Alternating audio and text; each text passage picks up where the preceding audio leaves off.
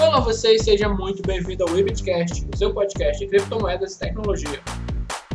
Eu sou o Marcelo Roncati e é um prazer enorme poder conversar com vocês. No programa de hoje nós vamos falar de Ripple, pessoal, essa moeda que é uma moeda, é uma empresa, a gente vai explicar isso mais ou menos, tem uma diferenciação entre a Ripple como corporação e o XRP, que é o token da Ripple, nós vamos falar um pouco sobre isso. E para esse tema de hoje, um tema bacana com a Ripple, eu quero chamar para conversar comigo, como sempre, Eric Slaprit. E aí, galerinha, tudo bem? Como é que vocês estão? Saudade de vocês. Vamos aí falar de Ripple. Quero também chamar aqui ele que não participa com a gente há muito tempo, disse que ia participar mais vezes e que é o defensor número um da Ripple no Brasil. A comunidade da Ripple acompanha bastante as postagens dele, Bruno Lugarini. Bom dia, boa tarde ou boa noite.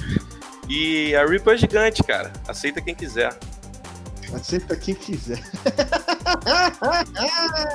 Antes da gente dar sequência aqui no nosso programa, eu quero falar da Bitpreço. Se você quer comprar Bitcoin e outras criptomoedas com os melhores preços, acessa lá bitpreço.com.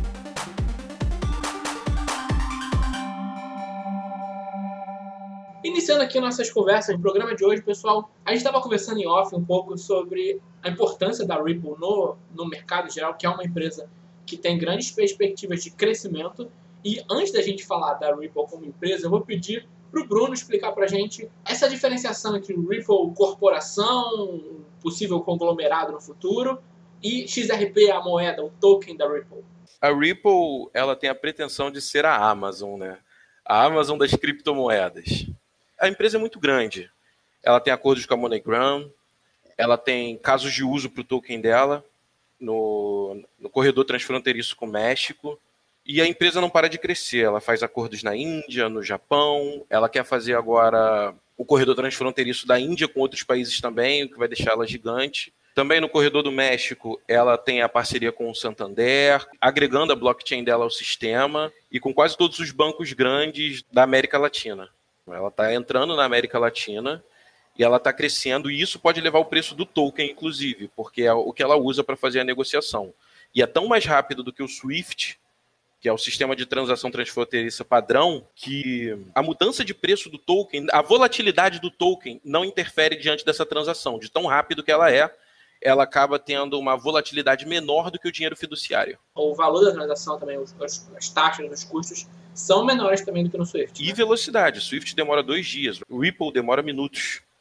É a RippleNet. Nem minutos, acho que demora segundos, né? Segundos, segundos. A RippleNet faz a transação em segundos. E aí eu vou, vou levantar um, uma objeção no, em relação ao que o Bruno falou, para já para já começar bem o programa, né?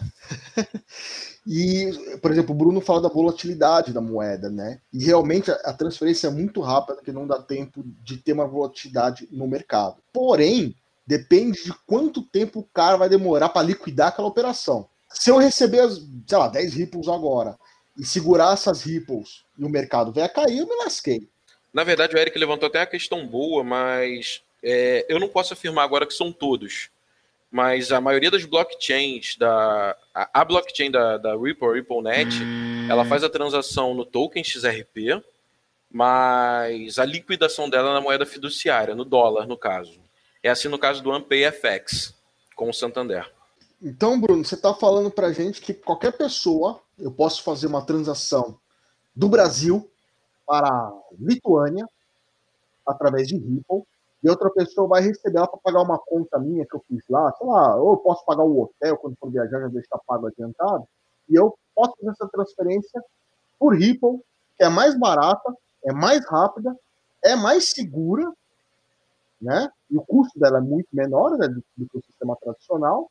E a pessoa vai receber certinho em dólar aço que a gente acordou, não importando a volatilidade da moeda, porque ela é tão rápida que não vai afetar essa pessoa, a pessoa que está para receber o dinheiro, é isso? Eu acho que não. Eu acho que esse serviço é, é exclusivo para empresas. Banco. Para banco, né? Para a pessoa é a liquidação tradicional do XRP por base de exchange. Por boletão. Isso. É, o serviço é como o Júnior falou, ele funciona para bancos eles têm parcerias com a MoneyGram que fazem esse serviço de transfronteiriço em XRP para pessoas. Mas aí tem a correntagem da, da, da MoneyGram, tem a parte dela, né? Mas o serviço direto é feito de banco para banco.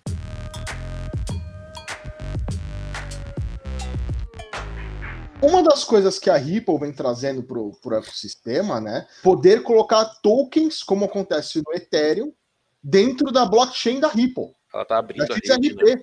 Vai abrir esse tipo de serviço. Então, um novo concorrente da Ethereum, amanhã, será a Ripple, com a XRP. Então imagina só, e as vantagens que a Ripple traz, diferente do Ethereum, cujo qual a maior é, preocupação de quem está colocando o token dentro do Ethereum é o custo de transação para movimentar esse token, pela Ripple, que é muito mais barato e rápido, vai ser um custo muito menor. Então amanhã o maior concorrente da Ethereum será a Ripple.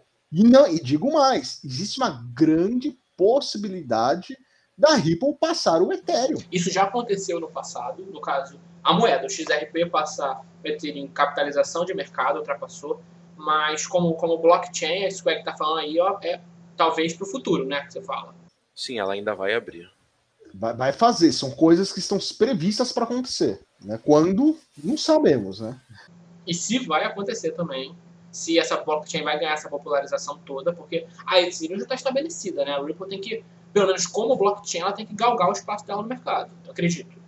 É, o problema, o problema da, da Ripple é aquele velho problema de sempre, centralização. Mas aos poucos a gente está vendo essa, essa um pouco essa desmistificação do mercado cripto, que a gente falava muito em descentralização aqui, descentralização lá. O próprio Bitcoin é, tem uma boa centralização nos mineradores, tem várias moedas que estão completamente centralizadas. E essa semana, semana passada no caso, eu fiz uma matéria para o Bitcoin em que fez uma pesquisa, fez uma pesquisa, e 26% das pessoas apenas dos entrevistados diziam confiar no Bitcoin como uma moeda descentralizada. A maioria confiava em moedas emitidas por bancos centrais. Então, talvez a, a centralização não seja exatamente um problema tão grande quanto a gente pensa. Pelo menos não na confiabilidade. O problema da Ripple, na centralização dela, é o tamanho do despejo das moedas e a quantidade de moedas que ela tem.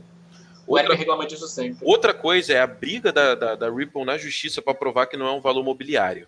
Porque ela foi vendida como um valor mobiliário sem autorização da SEC, o que já é um problema. É esse caso que ela luta na justiça há anos até hoje. As pessoas querem o investimento delas de volta.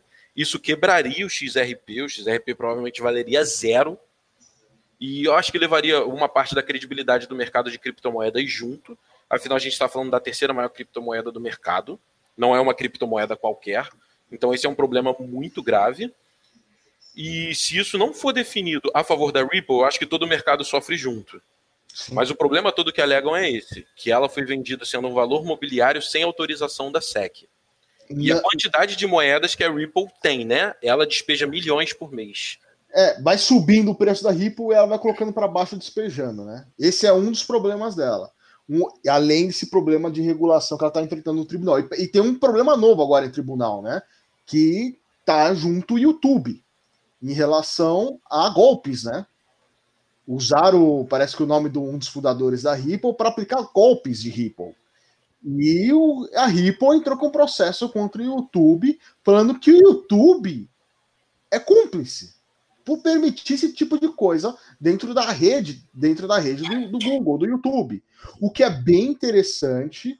E se ela sair vitoriosa, a gente pode ver mudanças no YouTube em relação a golpes, deixando de ser a plataforma principal de golpe de apresentação de pirâmide. No caso, se o YouTube for responsabilizado realmente por esse caso, azeda para ele, porque isso abre margem para que outras tantas empresas e outras tantos indivíduos movam representação contra o YouTube por permitir esse tipo de coisa. Então, para o YouTube é importante não perder esse caso. E para o Ripple, fundamental ganhar. Acredito eu, e aí não sei se o Bruno concorda comigo, que para toda a comunidade cripto é interessante que a Ripple ganhe esse caso. Sim, é, é interessante demais, porque é em cima do YouTube, que já é uma plataforma gigante. Deve ser a maior plataforma de, de vídeos agregados do mundo, eu acredito. Não, com certeza. Então, a Ripple ganhando em cima deles mostra o tamanho da empresa também. E, assim, cá para nós, que nós do meio cripto aqui também seria um, um belo um tapa na cara do YouTube, que está se voltando muito forte contra as criptomoedas, deletando canais a esmo, vídeos, sem explicação basicamente nenhuma. Ia ser um, uma coisa boa de se ver para o mercado cripto, uma resposta à altura. O próprio Roger Ver teve o canal derrubado, né? Aqui no Brasil, o Rodrigo, da Dash Dinheiro Digital, que acho que acredito que seja o maior youtuber cripto brasileiro, né? E também teve problemas sérios com o canal. Não sei se o canal dele foi derrubado, mas eu sei que ele tomou, tomou strike. Complicado demais. E uma das coisas que o Bruno colocou muito bem é a busca da Ripple por parcerias, por desenvolvimento. Você pode ver que ela não para, ela está sempre procurando fazer uma parceria, sempre procurando desenvolver o mercado dela, crescer. E, e é, é, complicado porque diferente dela, a maior concorrente da Ripple, ao meu ver, é a Stellar, né? É, que é mais descentralizada tal, mas a, a Stellar não consegue fazer o mesmo trabalho de parceria como faz a Ripple. Para você, Bruno, quem é o maior rival em termos de criptomoeda para Ripple? É a Stellar também? Você acredita nisso também ou não? Mas em criptomoeda que você fala, o token XRP ou, ou empresa, blockchain e tudo mais? As duas coisas, porque o, o, fundador da Stellar é um dos fundadores da Ripple. Ah, essa eu não sabia. É, é um dos fundadores da, da Stellar. Foi, uma, foi uma, uma briga interna que eles tiveram lá sobre como seria a, a filosofia da, da Ripple e aquilo que ele gostaria de fazer, e acabou se desmembrando. A Ripple é o que é, e nasceu Stellar.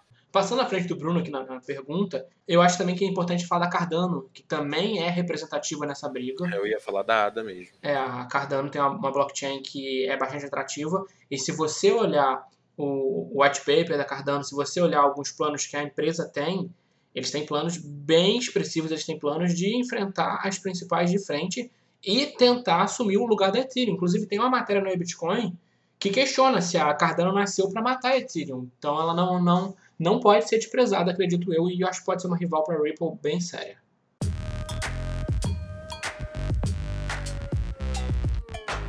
A empresa em si hoje ela se destaca no meio das outras criptomoedas. O CEO da empresa, o Brad Garlinghouse, ele comentou que espera que ela seja a Amazon das criptomoedas dentro de cinco anos, né? A Ripple já figura nas top 10 fintechs dos Estados Unidos nos últimos três anos. Tipo, não são fintechs de criptomoedas, nas top fintechs. Tecnologia financeira, a Ripple tá lá no meio, cara. Hoje é um monstro, né? Gigante. A Ripple é um monstro, ela é uma empresa gigante. O XRP não. E aí entra naquela primeira pergunta que você me fez lá atrás. A grande diferença da, da, da Ripple para o XRP hoje, para mim, de verdade, é o tamanho. Que a empresa é gigante, a moeda tem uma boa capitalização de mercado total, mas ela não tem um grande valor justamente por conta dos despejos. Então eu vejo muitos acertos da empresa fechando negócios, muitos desenvolvimentos muito interessantes para a empresa e uma desvalorização dela do token. Ela é acusada muitas vezes de desvalorizar o próprio token, como o próprio Eric falou. Ela nega, ela diz que o maior interesse dela é ver o XRP crescer, mas as atitudes dela não mostram isso, com, com o despejo que ela faz de XRP. Inclusive, a, a Ripple falou que não para o despejo porque ela precisa desse dinheiro para sobreviver. E aí a gente entra numa complicação muito grande. Ela precisar despejar XRP, vender a preços ridículos para sobreviver é algo ruim. E mais ainda, conforme ela vende, ela derruba o preço e vai chegar um momento que o, o preço vai estar tão baixo que o valor que ela vender não vai ser suficiente para cobrir essas tais despesas. Existe algumas críticas de, de realmente dela fazer isso, né? Dela, quando o preço está muito atrativo para ela, dela despejar alguma coisa com alegação de pagar custos, né? A princípio, eu acho isso é um direito que ela tem, na minha, na minha visão. É ruim para a comunidade? É, mas se ela não fizer isso também, ela não consegue fazer novas parcerias, não consegue fazer marketing, não consegue fazer desenvolvimento da moeda, não consegue pagar desenvolvedor, não consegue pagar programador, não consegue pagar o prédio, não consegue fazer as coisas, porque não existe mineração, né? Ripple não existe mineração. É, e se você parar para pensar a longo prazo, pro XRP isso também é bom. Quando a Ripple, a empresa, não, não Ripple moeda, a Ripple empresa, ela pega esses tokens e ela gradualmente vai despejando no mercado, ela tem cada vez menos concentração de moedas em si. No futuro, ter menos moedas com um grupo só é muito positivo. Você mas, aí, moeda... mas aí vem uma pergunta, Marcelo. E aí o Bruno, que é o Master Blaster Plus Ripple no Brasil, pode responder para a gente. Se Ripple quebra amanhã e deixa de existir, o que acontece com a XRP? Morre? Morre junto. Esse é o problema da centralização. Tá tudo na mão de uma empresa, tudo na mão de um cara. Eu se acredito morre, que morre junto. Se morre o fundador junto, é, vai morrer, porque existe nó de Ripple para processar a transação? Existe minerador para processar a transação Ripple? Por mais que você crie uma descentralização, se a empresa Ripple morrer, não tem quem fazer a transação. Não existe, não existe pós, não, não existe pós que você usa a sua carteira para validar outras transações. A blockchain dela acho que não continua viva sem a Ripple, né? A Ripple é. Net não, não sobrevive sem a Ripple. Esse é o problema das operações. Os validadores são operadores da Ripple. Ah, o validador é a própria Ripple, é a própria empresa Ripple. O que faz o Bitcoin funcionar são os mineradores. Por mais que alguém tenha todos os Bitcoins do mundo, para ele fazer uma transação de uma carteira para outra, ele precisa de minerador. E o minerador é descentralizado. Você pode montar uma máquina de mineração na sua casa. Né? Qualquer um pode, desde que tenha dinheiro suficiente para fazer, você pode montar. Uma máquina hoje deve custar em torno de 2 mil dólares. A Ripple, você não tem essa possibilidade. Você não consegue criar novas moedas, você não consegue, você está preso à empresa. Se a empresa morrer, você morre junto com seus tokens. Isso, ao meu ver, é um problema. A Ripple tem várias coisas positivas, extremamente positivas, mas a gente acaba esquecendo dos problemas crônicos que ela tem de ser tudo centralizado na Ripple SA, né? na empresa Ripple. Então, se amanhã dá uma dor de barriga no CEO e fala, eu não quero mais brincar de Ripple e desliga o servidor, quem está com o token morre não consegue mais transacionar. Não consegue fazer nada.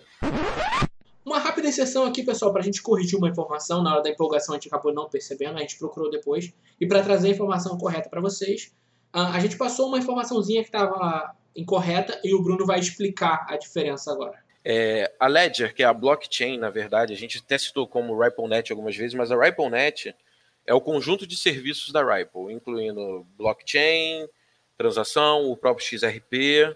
A, Ledger dela, que é a blockchain, está ficando cada vez mais descentralizada. A, matérias apontam que cerca de 80% dos validadores hoje não são da empresa. Ou seja, dos 34 nodes validadores, apenas 7 são da Ripple. Os validadores são extremamente importantes para o Ledger do XRP. Eles processam e validam as transações. Com isso, a gente vem com o que o CEO da Ripple falou, né? Eles não podem controlar o preço, assim como as baleias não controlam o Bitcoin. Então, não necessariamente uh, o XRP morre com problemas que a Ripple vem a ter. Porque... É, na verdade, morre 80% da rede dela, né? Fica só. Quantos está na mão de outro? Sete? São 39 e 7? São 34 nodes e 7 estão com ela. Ou seja, a, menor parte dos nodes estão com a Ripple. Os outros 30 tá com quem? Tá com o dono, né, da Ripple. Eles dizem que estão espalhados de forma descentralizada. Mas ainda é dela, ou não? Não, não. fala de quem é. Não. Não sabe de quem, não é dela. Não.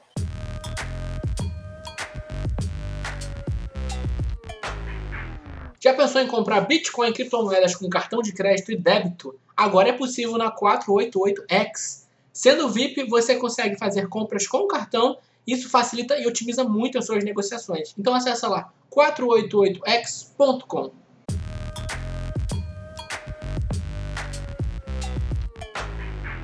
Eu acho que ficou bem explicada essa diferenciação entre o Ripple empresa, corporação e o XRP que é o token. A gente ainda vai falar um pouquinho do XRP com moeda, preço, algumas movimentações que a gente tem visto. Mas antes eu quero falar só uma questão aqui com vocês, que é da Ripple no Brasil e a Ripple na América Latina, que ela é uma empresa que tem dado uma atenção diferente à América Latina, o que muitas empresas não fazem. E o Bruno estava até comentando em off com a gente que a Ripple tem dedicado 30% das transações globais da empresa, não é de XRP, não. É, não é que ela está dedicando. 30% da, do XRP movimentado. Não, não é XRP, não. É das transações globais dela, porque entra o Santander no meio. Pera, então a, a Ripple está trabalhando basicamente na, na, América Latina efetivamente como empresa. Como empresa, não é com XRP. Lembra que eles corrigiram a gente? Eu, eu achei, Eric, que era o XRP. Eu fiz a matéria, a Ripple entrou em contato com a gente dizendo que esses 30% não representavam o XRP. E sim movimentações gerais da empresa. Da empresa. Da empresa eles entraram em contato para eu corrigir a matéria. Ah, e para quem está ouvindo a gente, vocês veem que é, é, assim que funciona mesmo. Você vai lá, cria um negócio, apura, aí a empresa entra em contato, corrige, a gente faz a alteração, é... Eu achei que, que a movimentação da, da, da Ripple era XRP e pronto. A Ripple movimento o quê? XRP, não é não. Era, era movimento é.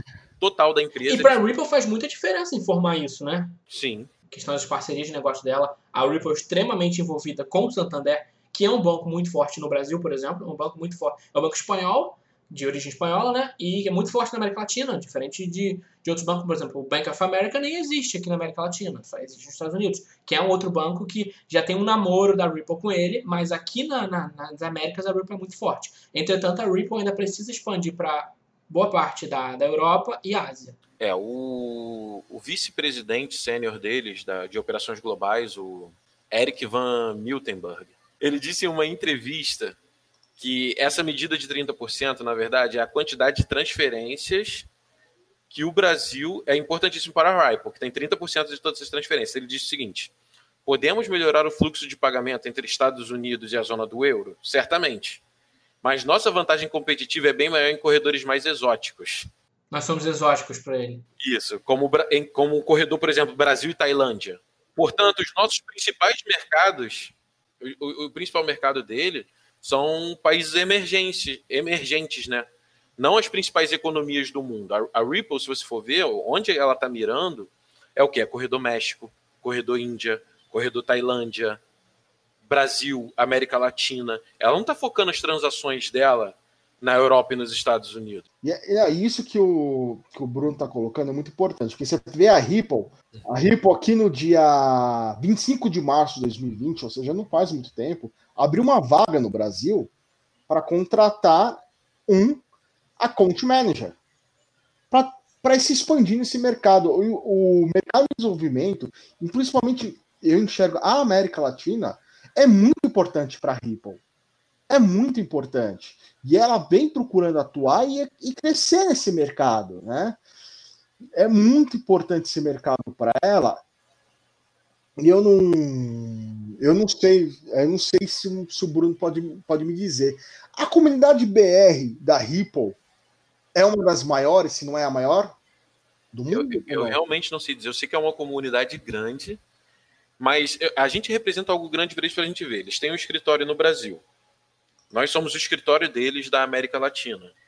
Eles têm escritório na Índia, Reino Unido, Singapura, Austrália e Estados Unidos. Se você for pegar e você ver que a América Latina é onde eles. O, o, Brasil é o país que eles decidiram trazer o escritório deles, eu acho que isso traz uma representatividade. Então eu acredito que a nossa comunidade seja uma das maiores, pelo menos, da América Latina. Mas que ela é grande, é. A nossa comunidade XRP é bem grande. Entendi. E a gente teve também. A Ripple não é só número, né? Ripple também é coração, né? Que a Ripple Labs doou 200 mil dólares para ajudar a combater a, a pandemia de Covid-19, né? Mas aí também não, não, vou, vou, não vou dizer que o advogado do diabo também. É, é a jogada de marketing muito bem colocada também, que muitas empresas estão fazendo durante a pandemia. Tem que valorizar sim, estão fazendo uma coisa positiva, mas o valor não é tão representativo quanto o marketing que eles estão ganhando em cima disso. Eu quero ser o advogado do diabo aqui. Valor representativo, eu só vi um até agora, que foi o Jack Dorsey, CEO do Twitter, que doou um bilhão, foi a maior doação no mundo, né? Um bilhão e representa 28% da fortuna dele. Aí, Essa é uma doação palmas, decente. Palmas pro Jack Dorsey. 28% é muita coisa. 28% né? da fortuna total dele. É muita coisa. Um bilhão de dólares. É, eu acho que o Marcelo tem que abrir a carteira dele e doar pelo menos 10% da fortuna Vou dele. doar tudo em Ripple, tudo em XRP. Doa, doa pelo menos 10. Quantos XRP você pode doar? Posso doar 10 mil XRP. 10 é. mil? Olha! Aqui a gente vê como é que a comunidade é grande, como é que esse portal ama o XRP. Quanto isso dá? 500 reais. Não faz uma brincadeira dessa com a minha moeda.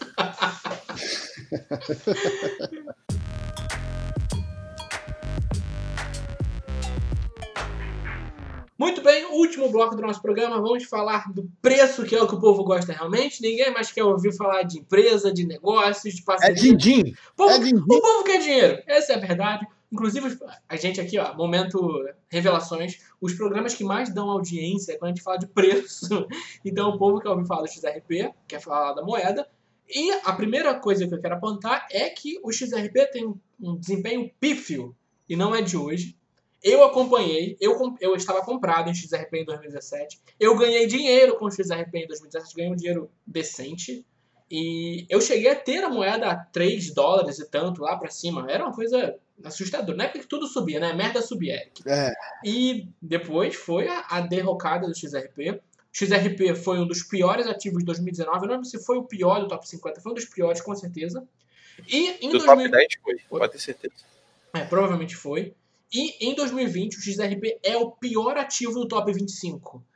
Uh, vocês têm XRP? Vocês acreditam no XRP para esse ano? Ou é, ou é vender?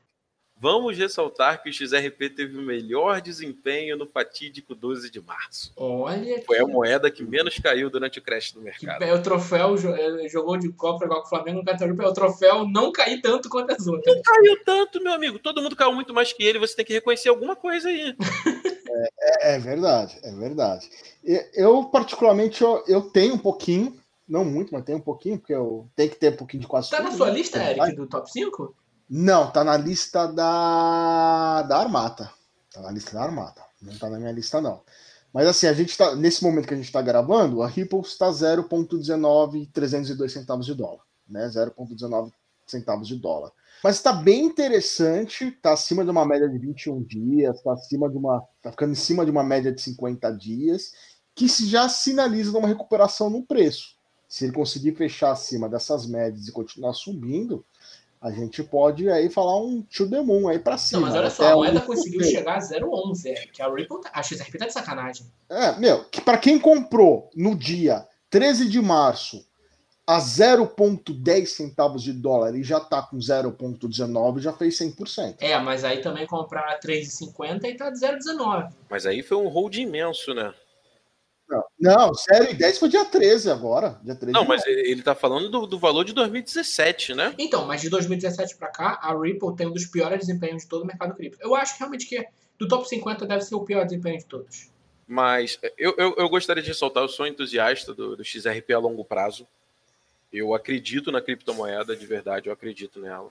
Eu vejo os esforços da empresa em relação a ela, a gente citou vários aqui.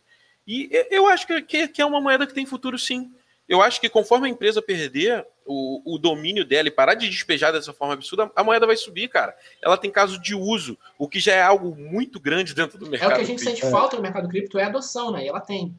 Ela tem o caso de uso, cara. Então, assim, eu sou entusiasta da moeda, eu vejo um futuro na moeda e eu acho que ela vai longe. Mas é longo prazo. Eu, eu, acredito nisso que o Bruno falou. A longo prazo ela tem muito a crescer. Se ela implantar as coisas que ela promete implantar, se ela continuar nessa pegada de fazer parcerias, ela, eu não conheço nenhuma empresa, pelo menos não que eu me lembre agora, que faz tanta parceria com a Ripple e que está sempre em busca de parceria, né? buscando crescer, tendo escritório em alguns lugares que ela considera estratégicos. Eu vejo esse preço para cima, mas ainda põe aquele meu ponto de contra-argumentação problemática é, que é o caso da Ripple, de qualquer momento, desligar o botão. Tá? Mas, a princípio, em termos de preço, eu vejo ele subindo. Vejo ele subindo. E não vemos um caminho para baixo da, da empresa. Não. não é previsto um caminho para baixo da própria empresa. Né? É improvável que a Ripple caia, que a Ripple venha à falência. A gente nunca pode decretar que não vai acontecer, mas que é um caminho improvável é.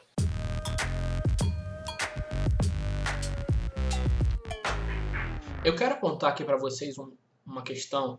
Em 2019, em outubro, eu tinha feito uma matéria baseada nos dados do coinmetrics.io e eles fizeram, tinham feito um estudo que mostrava o desempenho do XRP e, em síntese, para não enrolar muito aqui, eu falo na matéria que o principal fator determinante do preço do XRP não é a Ripple, é o Bitcoin. E esse estudo mostra que durante as quedas do Bitcoin, a Ripple era uma das moedas que mais sofria e constantemente. A cada queda, ela caía porcentagens maiores que o Bitcoin. Então, o que eu quero perguntar para vocês é: para a Ripple ter uma recuperação ou até ter um crescimento de longo prazo, acreditam que ela depende do Bitcoin, do desempenho do BTC? Se o Bitcoin continuar em um marasmo, se o Bitcoin cair, é possível que ainda assim a Ripple suba? Ou, de fato, como eu mostro nesse estudo, ela para subir também deve depender do Bitcoin, ou é só para queda? Não, eu vejo da seguinte forma: se ela implantar o que ela está prometendo implantar, acredito que ela cresce mesmo se o BTC cair. Eu acredito que ela consegue se manter, ela já mostrou ser resistente. Eu acredito que se ela implantar o que ela está prometendo, mesmo se o BTC vier a cair, vai ter uma pequena queda, obviamente, porque ela não é imune ao mercado e o Bitcoin é o dólar do mercado cripto, né?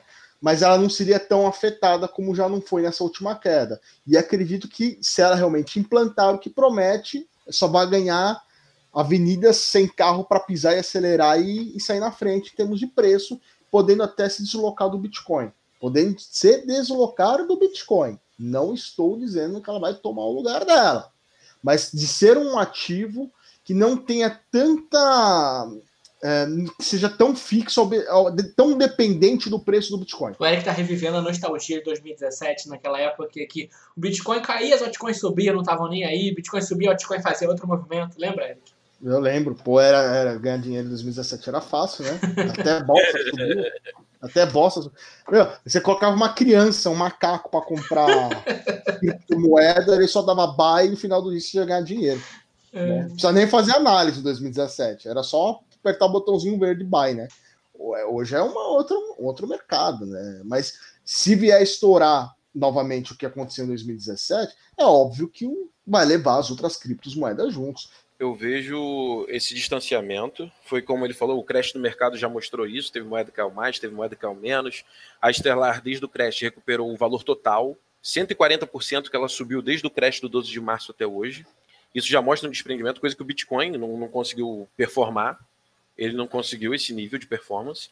Então, a gente vê um desligamento sim, cara. E a gente espera que isso aconteça mesmo, porque a gente não sabe até onde o Bitcoin vai valorizar, até onde ele vai desvalorizar, e a gente espera que as alt-seasons sejam independentes, né? Eu acho que o ideal para o mercado são as alt-seasons independentes do crescimento do Bitcoin.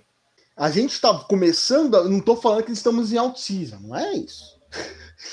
Eu estou começando a falar que alguns ativos criptos estão começando a deslocar do BTC.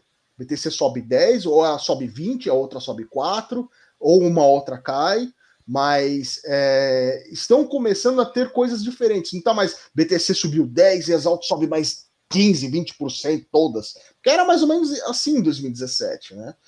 Hoje já não é mais tanto assim. Então eu acho que isso até é um amadurecimento do mercado de, de dividir os ativos. Não é porque Petrobras está caindo que significa que Bradesco vai cair. São duas coisas diferentes. Não é porque Bovespa está caindo, como a gente tá, viu hoje, que todas as ações do Ibovespa vai cair. É certo com uma certa tendência que a maioria caia junto, né?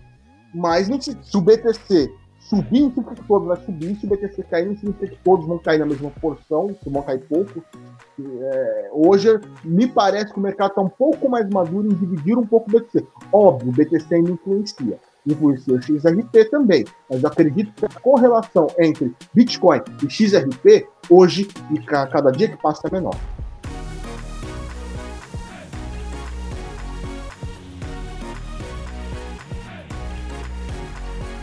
Muito bem, pessoal, estamos aqui finalizando o nosso Webcast de hoje, Webcast Ripple e XRP. Tema bastante difícil pra gente falar, na verdade. O pessoal teve que ler bastante aqui, várias, várias pausas durante a gravação pra ver, oh, não, tô falando bobagem, não, isso aqui tá certo e tal. Então, mas foi um programa bem legal, deu pra aprender bastante sobre a Ripple, que é uma empresa fundamental, uma empresa, eu diria, muito importante no mercado cripto hoje. A gente deve ver ela pelos próximos anos também. E eu quero agradecer demais aqui a presença dos meus convidados de hoje, Eric Slapris, Bruno Lugarini. Quiserem deixar aqui seus recados, seus agradecimentos, mensagens, espaço é de vocês. Eu queria agradecer ao Brunão, ao Marcelo, a você, meu caro ouvinte, que ficou com a gente até o final. Você que gosta de Ripple, gostou do que ouviu? Você acredita que é to the moon? Você acredita que é para o centro da Terra para o inferno preço? Escreva lá no nosso Twitter do iBitcoin, Estamos aguardando seus comentários, que a gente vai curtir, a gente vai comentar. Se a gente falou alguma bobagem, pode escrever lá também, que a gente vai interagir. Mas não deixe de comentar com a gente. Agradecer o convite. É sempre legal estar aqui com vocês, cara. É muito bom, o bate-papo flui naturalmente. Desculpa se tiver alguma informação errada, no que puder, corrija a gente aí nos comentários. Se tiver que retratar, a gente retrata, a gente está aí, porque a gente. A gente não, vou falar de mim. Eu amo a Ripple, Sou entusiasta do XRP e espero que a moeda vá longe. É isso aí, pessoal. Muito obrigado a todo mundo que nos ouviu até o final. A gente gravou recentemente um programa com a Maíra Siqueira sobre o halving do BTC, ela é local manager da Binance no Brasil. Recomendo bastante o pessoal ouvir, teve bastante informação bacana passando. Então fica aí a recomendação do programa, muito bacana para todo mundo ouvir. E a gente se encontra na próxima semana aqui no Webcast.